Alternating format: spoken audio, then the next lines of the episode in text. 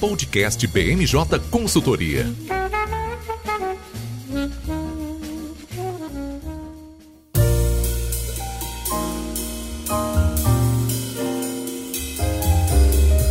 Pessoal, está começando agora mais uma edição do nosso BMJ Podcast. E como vocês podem perceber, hoje quem está falando não é o nosso host, Lucas Fernandes. Ele ainda está de férias, ainda está curtindo um pouquinho esse tempo de descanso. Eu sou a Carolina Bermudes, sou consultora de comércio aqui da BMJ. E hoje quem me acompanha também é um time de especialistas. Temos aqui hoje o Bernardo Nigri. Oi, B, tudo bem? Oi, Carol, tudo sim. Muito feliz de estar aqui de volta. A gente também tem hoje aqui a nossa consultora de legislativo, a Fernanda. Oi, Fê, tudo bem? Oi, Carol, muito feliz de estar aqui no seu primeiro dia tocando o podcast. é um prazer ter você aqui também, Fê. E por fim, para falar um pouco da nossa pauta internacional, a gente tem o nosso consultor de comércio, Josemar. Tudo bem, Josi? Oi, Carol. Oi, pessoal. É sempre um prazer participar do nosso podcast. Obrigada, Josie. Vai ser ótimo ter você aqui também com a gente. E o nosso podcast hoje vai começar falando sobre o anúncio do governo que pretende prorrogar o auxílio emergencial e também sobre uma expectativa de ampliação do programa social Bolsa Família. Depois de falar um pouquinho dessa pauta, a gente migra para o Congresso e vai falar da nossa série preferida atualmente, que é a CPI da Covid, que teve recentemente a aprovação de algumas convocações importantes para esse tema. Além disso, também no Congresso a gente vai falar sobre a instalação da Comissão Especial da Reforma Administrativa, um tema que promete que vai ter muito debate nos próximos meses. E por fim, na pauta internacional, a gente vai comentar sobre uma recente declaração dos ministros do G7 pra, sobre a taxação da, das multinacionais. E para não perder o costume e seguir o script do nosso host Lucas Fernandes, esse programa está sendo gravado na quinta-feira, dia 10 de junho, e ele vai ao ar na sexta-feira, dia 11, em todas as plataformas de streaming. Então vamos começar, B. É, nessa semana a gente teve o anúncio do ministro Paulo Guedes, que informou que o auxílio vai ser prorrogado por mais alguns meses. Ele estava previsto para acabar agora em julho. E paralelamente a isso, a gente também tem uma perspectiva de mudança no Bolsa Família, que já vem sendo estudada pela equipe econômica desde o ano passado, quando eles propuseram o Renda Brasil, mas ele chegou a ser vetado pelo presidente Bolsonaro. E aí, nesse contexto, eu queria que você comentasse um pouco pra gente é, qual é essa nova, essa nova proposta da equipe do Guedes e como tá é, essa expectativa para prorrogação do auxílio emergencial. Então, Carol, é isso aí que você falou mesmo. É, no, no dia último dia 9, na quarta-feira, o ministro Paulo Guedes confirmou a expectativa que a gente já estava tendo de que o auxílio emergencial ia ser prorrogado, né? Como você bem falou, ele estava previsto inicialmente para acabar em julho, mas agora o anúncio é de que ele vai avançar por mais dois meses é, para, nas palavras do próprio Paulo Guedes, coincidir com a vacinação da população que foi anunciada pelos governadores, né? Existe também a perspectiva dele ser prorrogado por mais um mês, até outubro, mas isso vai depender de como se dá a vacinação, né? Segundo Guedes, isso ainda depende da aprovação final do presidente Jair Bolsonaro, mas a perspectiva é de que o custo mensal desse programa seja cerca de 9 bilhões por mês, né? É, as mesmas regras vão ser mantidas do auxílio emergencial no momento atual, e a perspectiva é que até julho sobre cerca de 7 bilhões dos pagamentos previstos, então só faltaria para complementar os dois meses, cerca de 11 bilhões de reais, né? A perspectiva do, do Ministério da Economia é de que não vai ser necessária uma nova proposta de emenda à Constituição, como a PEC emergencial que aprovou essa, a, a etapa do auxílio emergencial em 2021, para que seja estendido, né, o auxílio emergencial. Na própria PEC original já existia essa previsão de que o auxílio poderia ser prorrogado por mais do que julho, para além de julho. Então a equipe econômica planeja fazer editar uma medida provisória que vai requerer os 11 bilhões restantes para completar durante esses dois meses, ou o valor que faltar para completar né, os três meses, caso seja optado por isso. Com relação ao risco fiscal né, dessa proposta do, da extensão do auxílio emergencial, o próprio ministro da Economia afirmou também que não é um grande risco no momento, eles não veem como um grande risco. Né? É, isso se dá também, um dos grandes fatores por isso é o otimismo recente com relação à economia brasileira. Né? A gente viu nas últimas semanas um crescimento na perspectiva do PIB para 2021, né, com valores elevados, com uma, um bom desempenho de vários setores da economia. Então, atenuou um pouco a pressão né, sobre o orçamento e a economia e, consequentemente, diminuiu a existência da equipe econômica para essa extensão da rodada, né? Já havia sido falado há um tempo, mas a confirmação realmente saiu só no último dia 9. Com relação ao Bolsa Família, é uma discussão que vem ocorrendo de forma paralela, como você bem disse, e o governo está estudando já desde 2020, desde 2019, como lidar com isso, né? Como fazer com que o Bolsa Família seja reformulado, né? Que é uma proposta do governo desde então. Atualmente, o Bolsa Família tem um valor médio de 190 reais,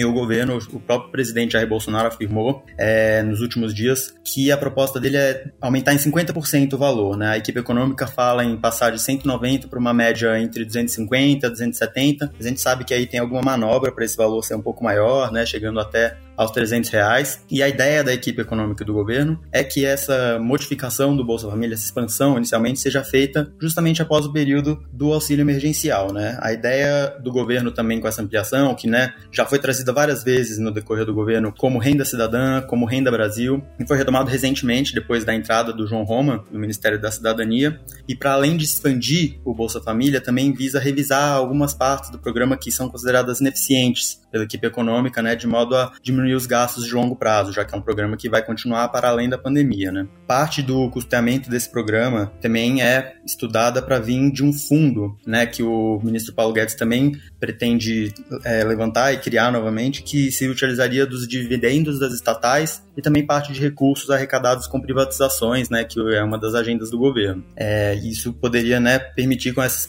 que essa expansão acontecesse. Com relação ainda ao auxílio emergencial, o Bolsa Família era defendido pelo, por, por algumas figuras no Congresso por alguma, e por parte da equipe econômica como justamente para já em, já em agosto substituir o auxílio emergencial. Né? Então, alguns stakeholders em Brasília defendiam que não era para prorrogar o auxílio emergencial e sim já estabelecer uma nova forma do Bolsa Família para vigorar e substituir né, esse, esse auxílio durante a pandemia. O Arthur Lira, presidente da Câmara, é um dos, dos, principais que defendia essa proposta. O governo já confirmou que vai haver a prorrogação, mas com, essa, com esses estudos, com essas possibilidades do Bolsa Família, vai provavelmente haver uma continuidade dessas políticas assistencialistas após o período, né, após setembro ou após outubro. Então, existia já essa intenção de pressionar, essa, essa pressão do Congresso, então o próprio Rodrigo Pacheco também já discutia essa questão de estabelecer uma ampliação do Bolsa Família, e a expectativa é que isso passe pelo Congresso para já entrar em vigor imediatamente após o fim do auxílio emergencial, que está previsto agora para setembro, né? Não, tá ótimo, bem, ficou super claro aí essas especificidades dos programas e em como isso é de fato importante para a população, né, que vem sofrendo as consequências econômicas aí da pandemia e de fato a gente ainda não tem uma perspectiva de quando isso vai ser inteiramente sanado. E eu achei muito interessante também a forma como você trouxe esse aspecto da já da costura dentre os membros do, do Congresso e até do próprio governo, que já é uma já é uma menor resistência da equipe econômica em aceitar aceitar esse, esse programa e a própria prorrogação do auxílio. E diante assim dessa perspectiva e já pensando também que no próximo ano a gente tem as eleições, eu queria que você comentasse um pouco em como esses programas podem impactar e também da mesma forma como o, o próprio executivo e o próprio Congresso podem é, articular nesse sentido é, com relação a esses programas, tendo em vista as eleições no, no próximo ano. E até também adicionando um outro ponto para sua análise, você você comentou aí também que há uma expectativa de, dessa, desse orçamento ser é, acrescido de algumas movimentações com relação às privatizações, mas a gente até o momento também não viu essa agenda conseguir avançar muito. Então, também queria que você trouxesse esse aspecto do, do orçamento aí para sua análise. Sim, Carol, o aspecto do orçamento, sem sombra de dúvida, é muito importante, né? Ele foi justamente nas outras tentativas de implementação de revisões no Bolsa Família, né, no Renda Brasil, foi um dos grandes impeditivos, né? A equipe econômica sempre mostrando-se muito resistente a abrir esse espaço no orçamento, né? E aí acho que além dessas perspectivas econômicas mais mais otimistas, né, que estão sendo apontadas aí nas últimas semanas, nos últimos meses, também tem essa questão, né, da aposta do governo tá no fato de que a vacinação vai ocorrer justamente até setembro e outubro. Né? Eu acho que isso é um fator muito importante para se considerar, porque é baseado também na perspectiva do Ministério da Saúde sobre a chegada das vacinas. Né? Os governadores estão é, colocando aí que esse processo vai ser terminado até setembro e outubro, e eu acho que é bastante interessante que a gente tem que manter atenção nesse ponto, porque a retomada econômica advinda da vacinação ampla só vai ocorrer se as vacinas chegarem. Né? Então, isso é um ponto também que temos que ficar atentos para ver se realmente vai ocorrer da maneira que é planejada pelos governadores e pelo governo federal. E eu acho que um ponto interessante também que a gente pode falar aqui, se trouxe as eleições, né? E com certeza é essencial para discutir o impacto dessa revisão do Bolsa Família e também a prorrogação do auxílio emergencial, né? Porque essa política é, vem num momento né, de bastante dificuldade assim para o governo Bolsonaro, né? Ele tá nos momentos em que a rejeição dele tá alta, em que a popularidade dele vem caindo, né? Com a segunda onda da pandemia, é, diminuiu bastante, também sob pressão por causa da CPI. E em 2020 o governo percebeu, né? Com o auxílio emergencial, com a primeira rodada, que tem um impacto muito grande na, na popularidade, né? A gente pode perceber isso que durante os governos do PT já isso já era muito marcante, né? Com Bolsa Família sendo uma grande, um grande fator na grande popularidade do Lula em, entre, né? Entre a população mais pobre e entre a população de regiões mais desfavorecidas. Então, o governo está apostando também que o auxílio emergencial, a prorrogação e essa ampliação, especialmente, né, do Bolsa Família, vai ser uma coisa que vai alavancar a popularidade do presidente e também vai talvez diminuir a taxa de rejeição alta, né? Então, isso é uma perspectiva de que vai se manter, especialmente com as eleições chegando agora e com o PT e o Lula sendo o principal candidato até o momento que consegue fazer frente a uma reeleição do presidente Jair Bolsonaro. É, eu acho que também com relação ao Congresso, essas pressões também vão se manter, né? É bem capaz e bem provável que outras lideranças, além do, do Rodrigo Pacheco no Senado e do Arthur Lira na Câmara, também pressionem para que o Bolsa Família seja realmente revisado e ampliado, porque a classe política também vê benefícios né, em poder é, patrocinar esse processo de ampliação desses programas assistencialistas que ainda tem muito apelo entre grande parte da população. Não, com certeza, Bê. É, acredito que tanto o Congresso quanto o Executivo vão ter um trabalho árduo aí nos próximos meses para conseguir costurar muito bem esse, essa nova proposta. E já que tudo no Brasil e no mundo, na verdade, tem a ver com a pandemia, agora a gente vai falar um pouco sobre a CPI, que está avaliando os aspectos da, da pandemia aqui no Brasil. E nesta quarta-feira, a comissão aprovou a convocação do deputado Osmar Terra e do auditor do TCU, Alexandre Figueiredo. O deputado Osmar Terra ele é apontado como um dos organizadores do gabinete paralelo, que foi um motivo aí de muita é, discussão no âmbito da CPI e também de muita indignação por parte de, de alguns deputados que estiveram presentes ali na CPI. E enquanto isso, o auditor Alexandre Figueiredo ele é cotado né, como um daqueles que teria sido responsável por um suposto estudo paralelo que teria informado que metade das mortes da Covid que aconteceram no ano passado, na realidade, não teriam ocorrido. Isso também foi um, um instrumento, uma informação na realidade usada pelo presidente Bolsonaro, mas logo depois o TCU acabou desmentindo essa informação e aí por esse motivo surgiu toda essa confusão. A CPI entendeu por bem é, convidar também o auditor para esclarecer esses assuntos lá dentro da comissão. Então agora, Bel, eu queria que você comentasse um pouquinho sobre essas convocações e em que medida, né, todos esses aspectos paralelos que a gente comentou, é o gabinete, é o estudo, enfim, como eles também podem é, trazer esses impactos para o governo. É, Carol, é, esses requerimentos foram aprovados no último dia 9, quarta-feira, junto com outros pedidos também de convocação de aliados do governo e pessoas próximas a, ao Poder Executivo Federal, né? É, nenhum desses, desses, dessas convocações foram marcadas ainda, então os depoimentos ainda não têm uma data para acontecer, mas eu acho que vale falar um pouquinho do contexto que levou à convocação, especialmente do deputado Osmar Terra, mas também do auditor do TCU, do Alexandre Figueiredo, né? Eu acho que na última, na última semana, no último dia 4, ressurgiu um vídeo do que é, é datado de setembro de 2020, no qual foi verificada justamente o que a oposição e, e os senadores independentes apontam como uma reunião desse gabinete paralelo, desse aconselhamento paralelo do presidente Jair Bolsonaro, né? É, a gente estava vindo duas, nas duas semanas anteriores, nas três semanas anteriores, uma desaceleração das tensões na CPI com o governo federal, né? A visibilidade da CPI estava diminuindo um pouquinho com alguns depoimentos mais técnicos, com depoimentos menos explosivos. E no, no último fim de semana, justamente, houve essa divulgação desse vídeo, esse ressurgimento desse vídeo, e se tornou um novo foco, né? Do, especialmente da oposição e dos senadores independentes dentro da CPI, né? Esse gabinete paralelo já havia sido trazido diversas vezes durante os depoimentos, mas ele ganhou muita força por causa desse ressurgimento do vídeo, né? É, o importante com relação a esse vídeo, relacionando essas convocações, é que muitos desses convocados estavam nessa reunião, né? Foram gravados nessas reuniões, nessa reunião e falaram nessa reunião. E um deles foi justamente o deputado Omar Terra, que como você, Osmar Terra, que justamente como você afirmou, falou, ele foi é um do, apontado como um dos líderes, né, desse acompanhamento paralelo. É, vale ressaltar aqui que durante toda a pandemia, Osmar Terra foi muito próximo, né, do governo e ele veio, fez diversas declarações a favor do tratamento precoce, contra medidas de isolamento social, chegou a falar de imunidade de rebanho. Então, uma série de afirmações aí bastante polêmicas, né, que são defendidas também pelo governo federal. E a CPI utilizou desse vídeo, né, da exposição na mídia mídia para também capitalizar nesse processo de voltar a focar no governo federal, né? Porque a gente estava, como eu falei, vindo nessa trajetória de talvez focar um pouco mais nos governadores, nos prefeitos, e também agora deu uma rodada de novo de chave e voltou-se a atenção para o governo federal, né? Com relação ao auditor do TCU, é, também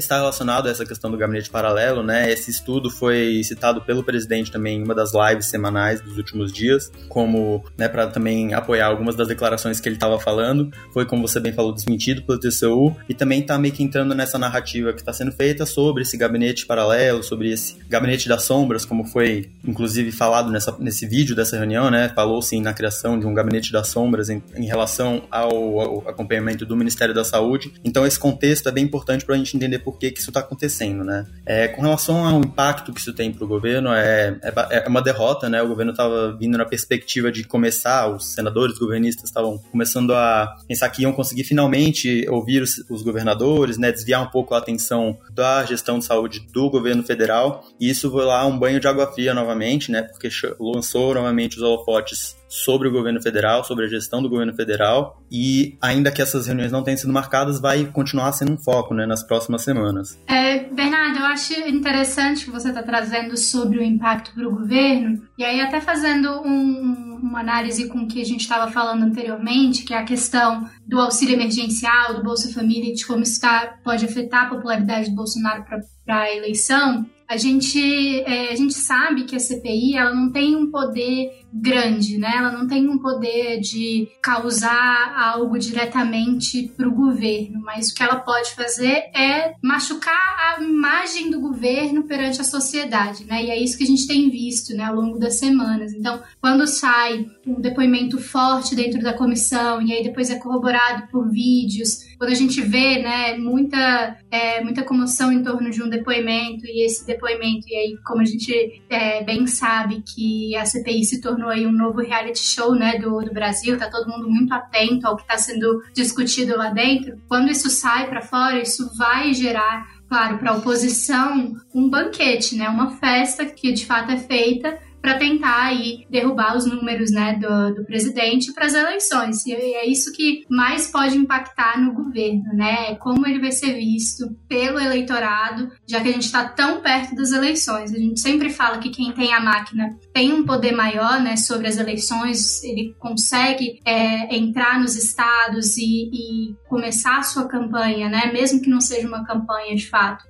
mas começa mais cedo, né, essas visitas e esse alinhamento com o eleitorado, Porém, a gente tem esse outro lado, né? Esse ataque é, a nível nacional, tá? a imagem do governo pode prejudicar bastante e pode dar aí um palanque para a oposição se posicionar é, contrário a tudo isso e levar essa pauta para o debate da eleição. Com certeza, Fernanda. É, e eu acho que uma coisa muito interessante que você trouxe é justamente esse fato de a CPI às vezes ser um palco, né, para a gente colocar, lançar esses holofotes sobre o que o governo está fazendo ser usado pela oposição e os governistas. E tantos, tantos senadores sabem isso que recentemente, também no último dia 10, aprovaram mais novas convocações, novos, novos requerimentos, né, que visam justamente dar um pouco mais de concretude para uh, as conclusões da CPI, né. Acho que vale ressaltar que foi aprovado diversas quebras de sigilo, né, de muitas das autoridades que foram ouvidas, incluindo o ex-ministro da Saúde, o Eduardo Pazuello, e o ex-chanceler, o Ernesto Araújo, né? Além de vários outros nomes também ligados a esse gabinete paralelo. Então a gente vê justamente que esse que o, né, o, os principais nomes da CPI, né, tanto tanto o presidente Omar Aziz quanto o relator Renan Calheiros e o grupo majoritário ali dentro da CPI vai tentar trazer mais concretude porque eles estão tentando afirmar com relação ao governo federal, né? A expectativa também é que nas próximas semanas haja um pouco essa mistura, né, de ainda ouvir alguns governadores, autoridades estaduais ligadas às crises de saúde nos estados e ao repasse de verbas federais, mas com esse retorno e essas novas convocações, essas quebras de sigilos, é possível também que a narrativa fique um pouco mais entrelaçada entre o governo federal e governos estaduais, né? Os senadores pretendem acabar, o grupo mais influente de senadores pretende encerrar os trabalhos dentro dos 90 dias, mas a gente tem que ver aí o que, que as próximas semanas vão aguardar a gente nos trabalhos da CPI. Não, com certeza, Bê. Acredito que muita água ainda vai cair nessa CPI e a gente vai ter que ficar acompanhando os próximos episódios. E agora, ainda falando do Congresso, mas puxando a Fernanda para comentar um pouquinho para a gente como foi a instalação da Comissão Especial da Reforma Administrativa. A gente já tem o presidente da comissão, que vai ser o deputado Fernando Monteiro, e o relator, que será o deputado Arthur Maia. E a gente também sabe que há uma grande expectativa de polarização nesse tema, principalmente aqui em Brasília, que, um, que o funcionalismo público é amplamente disseminado. E, por outro lado, a gente também tem uma grande parcela da sociedade que enxerga esse tema com muito, muito com muito ceticismo, na verdade. Então, Fê, queria que agora você comentasse um pouquinho pra gente sobre esse tema e sobre como também é, essa instalação vai impactar na pauta da, da Câmara. Olha, Carol, começando aí pelo final, a gente percebeu aí alguns meses, né, algumas semanas, que o governo estava querendo pautar ali a, a reforma tributária fatiada. Muito falou, muitos falou que haveria algum tipo de encaminhamento do governo em algumas questões, mas o que a gente tem visto é que, na verdade, a reforma que está caminhando é a reforma administrativa, né? A gente passou pela fase da Comissão é, de Constituição e Justiça, foi dado parecer favorável, né, a PEC, e aí agora a gente está na fase da comissão especial, que é a análise de mérito, é onde a gente vai ver o grande ou a grande articulação do governo ou a grande articulação da oposição, tanto para iniciar, né, o de fato instalar a comissão como para para a eleição do presidente e nomeação do relator, tivemos alguns percalços aí, né? O, demorou uma, uns dias, né, entre a aprovação na CCJ e a instalação de fato. O presidente da Câmara, Arthur Lira, é, conversou com as lideranças. Uma das exigências foi que todos os partidos pudessem colocar representantes né, com voz e voto dentro da comissão, e assim foi feito. Né, cerca de quatro partidos ficariam fora pelo regimento, mas é, foi definido que eles vão estar na comissão de qualquer forma. E aí a gente foi para a instalação, de fato, e eleição. O que, que a gente observou lá na comissão? São 34 membros é, titulares e, infelizmente, o governo não tem tido ali uma capacidade de articulação forte, né? A eleição do, do presidente foi bem apertadinha, assim, não apertada em, em votação, porque não tinha outra chapa, mas apertada em conseguir o quórum, né? Foram 17 votos dentro dos 34 é, e dois votos em branco, ou seja, apenas 19 deputados votaram de fato, o quórum era 18. Então foi por muito pouco que a reunião não caiu, né? E isso é, é um pouco preocupante, né? Quando você pensa a dimensão do texto que, que está posto para votação. A gente espera aí uma grande comissão é, com temas e debates muito longos e, e, polêmicos. A gente já viu isso lá na CCJ e está fadado a acontecer a mesma coisa na comissão especial. Então, é, é, esperado que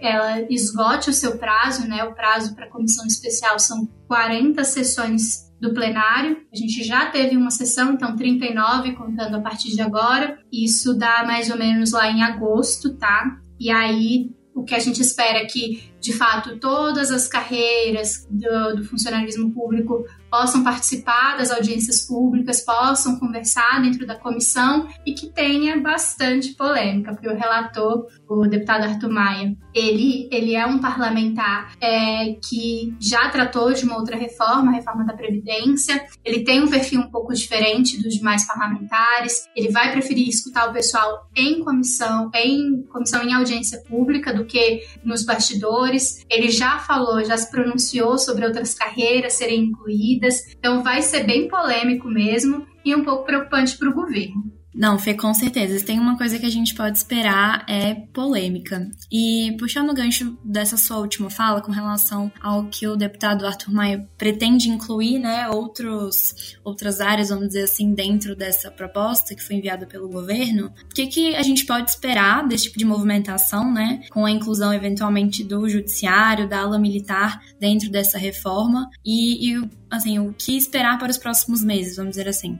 Olha, é, é muito complexo, né? Se antes o debate já estava sobrecarregado, porque nós temos, né, a nível do executivo, muitas carreiras que vão ser impactadas, imagina quando você adiciona outras, né? Imagina quando você fala, não, agora a gente vai é, incluir mais pessoas, é, vai impactar mais uh, servidores. A gente só pode esperar mais caos, né, dentro do debate. Ontem mesmo, ontem na quarta-feira, a, a, oposição organizou um evento, né, para entregar para o presidente da Câmara uma, um abaixo assinado com 128 mil assinaturas contrárias à reforma administrativa.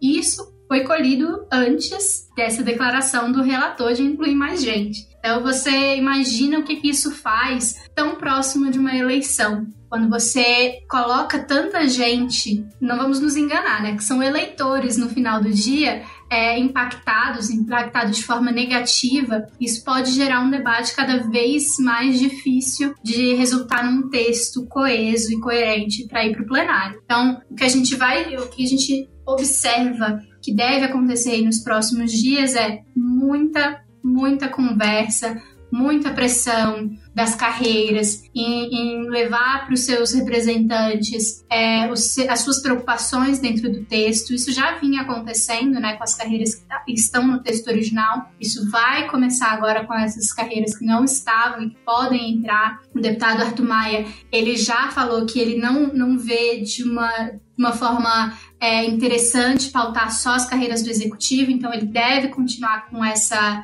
é, essa opinião aí no parecer dele, mas tudo pode mudar, né, até agosto. O que a gente tem que observar aí com muito cuidado é quem são os parlamentares que estão na comissão especial, é quem vai votar esse parecer. Né? Tem muito parlamentar da oposição, obviamente, que vai fazer o seu papel de obstruir os trabalhos, de apresentar emendas contrárias ao texto, para excluir algumas carreiras. Isso é o que já era esperado. Do outro lado, né, do lado dos partidos de centro e dos partidos de centro-direita, o que a gente pode observar são que alguns partidos incluíram entre os membros parlamentares ligados à área da segurança pública ou outras carreiras que podem ser mais vocais dentro da comissão. E aí, por essa via, eles podem conseguir algum acordo para serem retirados do parecer. Mas tudo isso a gente vai observar com mais clareza quando a comissão de fato é, apresentar o calendário de audiências públicas e como ela vai seguir daqui para frente.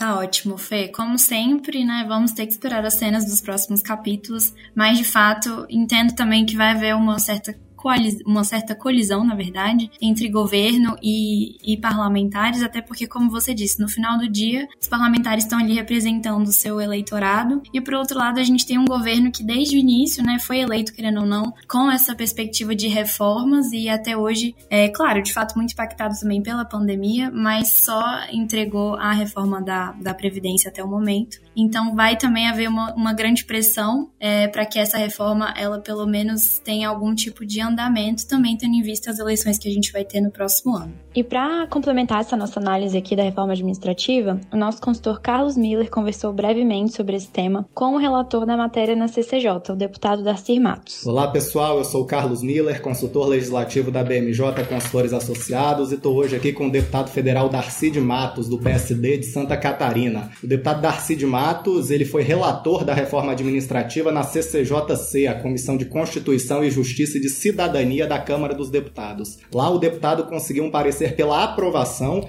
e agora a proposta vai seguir para uma comissão especial, que, aliás, no dia de hoje é, foi instalada, oportunidade na qual foi designado relator o deputado Arthur Oliveira Maia, do Democratas da Bahia, e eleito presidente o deputado Fernando Monteiro, do PP de Pernambuco. É, deputado, é, primeiramente, muito obrigado aqui por você ter vindo gravar com a gente, tudo bem? Tudo bem, quero saudar todos com grande alegria e com muito respeito. É, eu tive a honra de ser o relator da reforma administrativa da na CCJ, da qual sou vice-presidente também. Nós aprovamos ela com três pequenas mudanças é, retiramos aqueles sete princípios abstratos e retiramos o pleno poderes do, dos futuros presidentes da República de extinguir fundações e autarquias, o que é uma temeridade, porque o presidente poderia, por decreto, extinguir a Receita Federal, a Agência Nacional do Petróleo, mas mantivemos a prerrogativa para o presidente fazer a reforma ministerial, sem passar pela Câmara. E também autorizamos aí os, as carreiras típicas de Estado a ter um outro trabalho remunerado. E agora ela veio para a comissão especial. Eu sou titular, acabamos de instalar na comissão especial e ela vai, ela vai ser aprovada com certeza absoluta. Por quê? Porque nós precisamos aprovar a reforma. Nós vamos promover uma economia de 300 bilhões em 10 anos. Nós, porque tem alguns estados e municípios que já não pagam mais o salário em dia. E se a gente não fizer reforma, isso vai contaminar o Brasil. E também porque o serviço público, em geral, ele não é de qualidade. Ele é muito lento e é muito caro. Então nós precisamos modernizar o serviço público. Por isso é que precisamos da reforma. E também o outro motivo é que praticamente 100% do orçamento das prefeituras está sendo gasto na folha e na máquina. Sobra, eu estou, estou aqui junto com o prefeito de Apiúna, e se eu perguntar a ele, ele vai dizer, ele sobra no, no orçamento dele 3% para investir. Isso é um absurdo, estamos gastando todo o dinheiro para o custeio da máquina pública. Ô deputado, e... agora deixa eu te fazer uma pergunta. É, esse, essa proposta chegou agora na comissão especial e lá ela vai ser discutida antes de ser levada ao plenário. E agora na comissão especial não se discute mais a admissibilidade, certo? Se discute o mérito da proposta mesmo. É, você não acha que os partidos de oposição, as entidades de classe de servidores públicos vão vir com uma oposição muito forte que pode inviabilizar esse trâmite? É, você acha que nos próximos meses, ainda nesse primeiro semestre, é possível que a comissão especial finalize o tema para que ele vá a plenário. Como você enxerga essa oposição? Você acha que isso é possível aí nesse curto prazo? Bem, a, a esquerda é contra tudo, ela não quer as reformas. E os, os, servidores públicos não há razão de fazer oposição. Por quê? Porque a reforma já está consignado. Pedido do Bolsonaro, do Guedes, do Arthur Lira, nosso, da base do governo aqui, eu acabei de pronunciar na, na comissão especial, não vamos tirar nenhum direito adquirido dos atuais servidores. Ponto. Não há razão. Não há razão de fazer oposição à reforma. Agora, para o futuro, nós vamos criar um outro modelo diferente, moderno, é, é, com mais eficiência. Então a reforma vai passar com certeza absoluta e, e, e, a oposição vai obstruir, mas nós vamos tocar porque a maioria da Câmara e do Senado são liberais e nós queremos a reforma e ela é necessária. Portanto, a reforma não tira nenhum direito, mas ela cria um modelo diferente para o ano que vem. Ou seja, resumindo, para o ano que vem, os prefeitos só vão fazer concurso com estabilidade para a carreira típica de Estado. Todos os demais cargos serão concursados, mas sem estabilidade e sem é, é, esses direitos que os atuais servidores têm. E vão trabalhar 44 horas, quer dizer, vão ter uma condição muito parecida com o trabalhador do hospital filantrópico, da, da iniciativa privada, do comércio, da indústria. No meu entendimento, nada mais justo. Portanto, a reforma ela vai passar com certeza absoluta. Então, a gente pode esperar que nesse ano ela vai ser aprovada e que já vamos ter uma PEC promulgada nesse ano, né? Que é o que foi mais ou menos discutido nessa reunião de líderes Isso. Não, não só essa, mas também a, a reforma tributária vai passar, como passou a reforma da Previdência. São essas três principais reformas que vão desengessar o Brasil. E o Brasil começa a dar sinais de crescimento. O PIB no último trimestre cresceu 1,2% e segundo as organismos financeiros internacionais, o Brasil poderá chegar a um crescimento de 5% a partir do ano que vem. Brasil vai dar certo, o Brasil tem que dar certo. Aí, deputado, uma última pergunta para o senhor. É, você acha que na comissão especial vai mudar mais alguma coisa? Você já sabe o que, que o governo pretende ceder ou se deve passar o texto que o senhor aprovou na CCJC? Não, não, nós vamos fazer algumas adequações, mas no que diz respeito à segurança jurídica. Não, é, é, nós, nós não vamos ceder nenhuma emenda que mexa na economia dos 300 bilhões. Por exemplo, nós vamos mudar lá, eu até vou, vou fazer emenda, para manter o estágio probatório para carreiras típicas, porque é, não cabe período de experiência para um, um delegado, para um auditor fiscal, para um policial. Algumas poucas adequações eh, serão feitas lá na comissão especial. Nós vamos mudar o texto se tiver alguma dúvida que mexe nos direitos adquiridos, porque a gente vai preservar os direitos adquiridos a qualquer preço dos atuais servidores. Então, as mudanças elas serão é, mudanças pontuais, sem comprometer a economia de 300 bilhões de reais. Então é isso. Muito obrigado, deputado. Espero que possamos nos encontrar em oportunidades futuras e vamos aí acompanhando esse trâmite da reforma administrativa. Agradeço mais uma vez e até a próxima. Um grande abraço, muito obrigado. E agora, saindo da política doméstica e indo para a área internacional, a gente vai comentar um pouco sobre o G7, que divulgou algumas declarações importantes nas últimas semanas e tem uma reunião de primeiros ministros agendados, agendada para os dias 11 a 13 de junho. E para comentar essa pauta, eu vou chamar aqui o Josemar, que é o nosso consultor da área internacional, e eu queria que ele comentasse um pouquinho para a gente o que é esse grupo e, e quais foram essas declarações que eles divulgaram aí nessa última semana. Carol, o G7 é um importante fórum de debate. É, o grupo dos sete foi formado em 1975 pelo, pelo então presidente francês. O intuito da criação desse grupo era que os líderes mundiais dos principais das principais economias daquela época pudessem discutir os temas mais importantes de uma forma mais simples, sem muita burocracia e de uma forma mais direta. Então o presidente francês foi quem teve a ideia de criar o grupo. Inicialmente ele contou apenas com a participação dos Estados Unidos, do Japão, da Alemanha, do Reino Unido, da França e da Itália, e no ano seguinte, devido ao sucesso desse primeiro encontro, o Canadá também foi incorporado.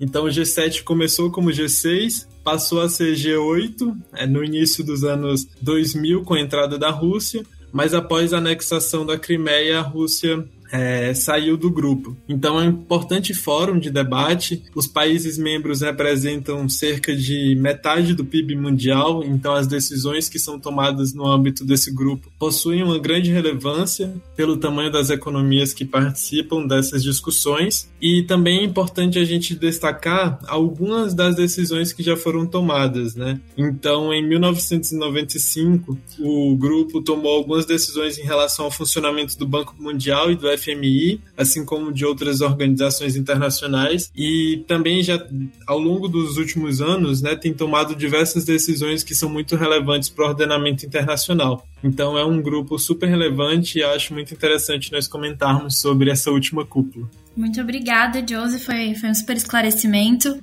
E eu acho até engraçado, assim, importante comentar que se atualmente a OCDE, que era o que a gente chamava de Clube dos Ricos, a gente não pode mais chamar hoje de Clube dos Ricos, porque ela, querendo ou não, tem, teve uma ampliação aí muito grande em termos de, de países. Hoje o G7 é de fato um Clube dos Ricos, né? Como você comentou, fazem parte aí países muito importantes é, economicamente e por isso essas declarações que eles soltaram são tão relevantes. E agora, Josie, eu queria que você comentasse essa última declaração que eles soltaram com relação ao apoio ao acordo de tributação digital, que é super importante, já vem sendo discutido no âmbito da, da OCDE há alguns, algum tempo. Carol, o que ocorreu foi uma, o, a cúpula dos ministros, né? Então, essas declarações recentes são fruto da cúpula dos ministros. E nessa cúpula, pela pressão que os Estados Unidos, a administração Biden, vinha fazendo aos membros do G7, eles chegaram então na, na decisão, né? E que na verdade é um acordo histórico entre os ministros do G7 que concordam é, em buscar uma alíquota tributária mínima global de pelo menos 15%. E, e isso permitiria que os países também tributassem até 20% dos lucros excedentes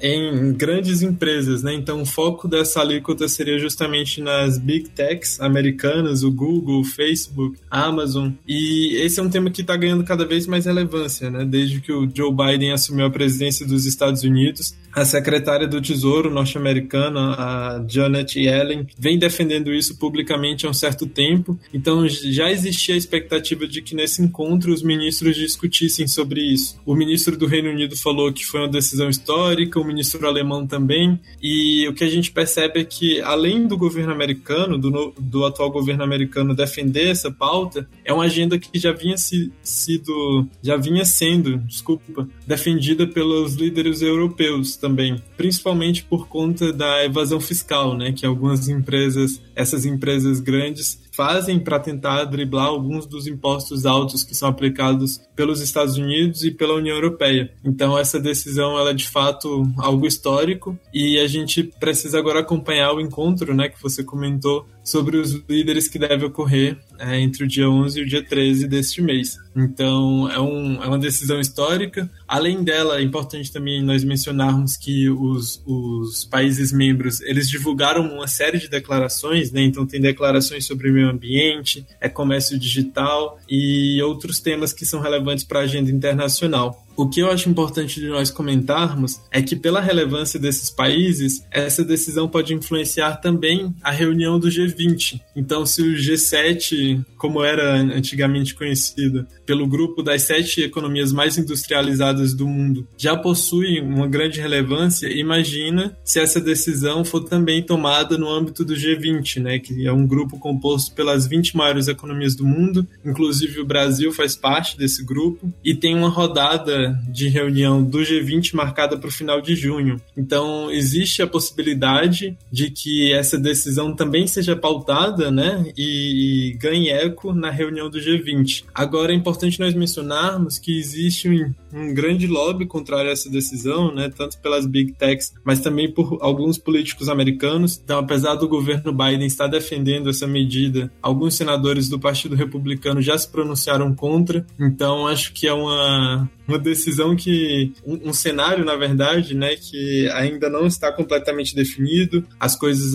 alguns pontos ainda precisam ser acertados e a gente vai continuar acompanhando de perto por aqui tá ótimo Josie muito obrigada e, e até para também complementar essa sua análise é, e explicar um pouquinho também como tem ocorrido essas discussões sobre o acordo de tributação global ele já vem sendo discutido no âmbito da OCDE mas na realidade quem acaba fazendo essas discussões são os ministros de finanças do próprio G20. Então, de fato, que você comentou de que essa decisão do G7 vai é, impactar o G20, de fato ela vai, porque se o, os sete membros ali do G7 já entenderam que, que é possível essa a aplicação dessa alíquota global e outros princípios tributários que foram adotados nessa declaração, é muito provável que o, o, essa decisão seja aceita também pelos membros do G20 e, consequentemente, ela venha a fazer parte do acordo geral de tributação. É também importante a gente mencionar que, na realidade, esse acordo ele deveria ter ficado pronto no ano passado, mas diante de toda a complexidade do tema, a gente também tinha no ano passado uma resistência muito maior dos Estados Unidos em aceitar, exatamente pelo que você comentou, a, as grandes empresas que seriam impactadas, que vão ser impactadas, né,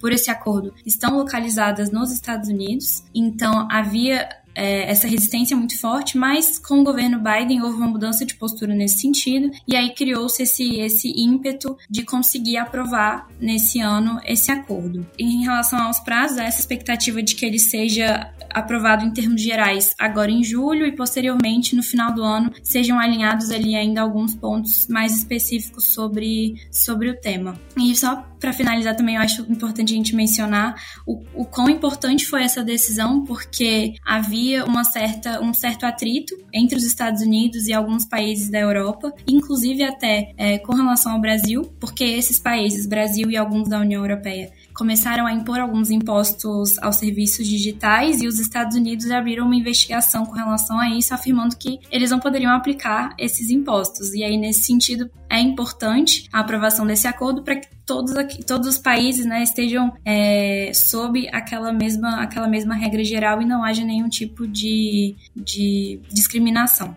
Carol, além de nós comentarmos sobre as decisões que foram tomadas no âmbito da reunião dos ministros do G7, é importante também nós mencionarmos a viagem que o presidente Biden está fazendo pela Europa. Ele começa então na cúpula dos chefes de Estado e de governo do G7, é, na sequência se encontrará com os líderes europeus e termina com o ápice dessa viagem, que será o encontro com o presidente Vladimir Putin. Então é importante nós falarmos que esse é, é um grande esforço do governo Biden de retomar a aliança estratégica que ele possui com os países europeus, que foi muito desgastada pelo presidente Trump. Então, Hoje, nessa quinta-feira, ele fez um discurso numa base americana no Reino Unido e comentou que os Estados Unidos estão de volta. Então, essa viagem é muito marcante como um primeiro grande esforço, né, o primeiro encontro presencial do presidente americano com alguns líderes europeus. Ele também vai se encontrar com alguns presidentes de países membros da NATO, que a gente lembra que, foi, que foram bastante criticados né, por não cumprirem com a, a sua cota é, de de gastos militares que eles possuíam. Então vai ser uma viagem bem interessante. E o, o, o ponto mais alto né, dessa viagem é justamente o encontro com Vladimir Putin. O Biden falou que vai ser bem incisivo nesse encontro, vai tratar de todas as questões que os Estados Unidos julgam relevante em relação à Rússia. E acho que é importante também nós acompanharmos esses pontos de perto e abordarmos nos próximos episódios do podcast. Com certeza, Josie. De fato, a administração Biden está tendo aí um esforço de retomar algumas alianças que são importantes para o país e vamos ver como que todos esses laços vão ser retomados nos próximos meses da administração. Pessoal, É, queria agradecer a presença do Bernardo, da Fernanda e do Josemar e dizer que não vou dizer até a próxima, porque na próxima semana nós já teremos o Lucas de volta aqui como nosso host do podcast, mas queria convidar vocês para acompanhar a BMJ em todas as redes sociais. Muito obrigada. Podcast BMJ Consultoria. Não deixe de acompanhar a BMJ em nosso site www.bmj.com.br e em nossas redes sociais.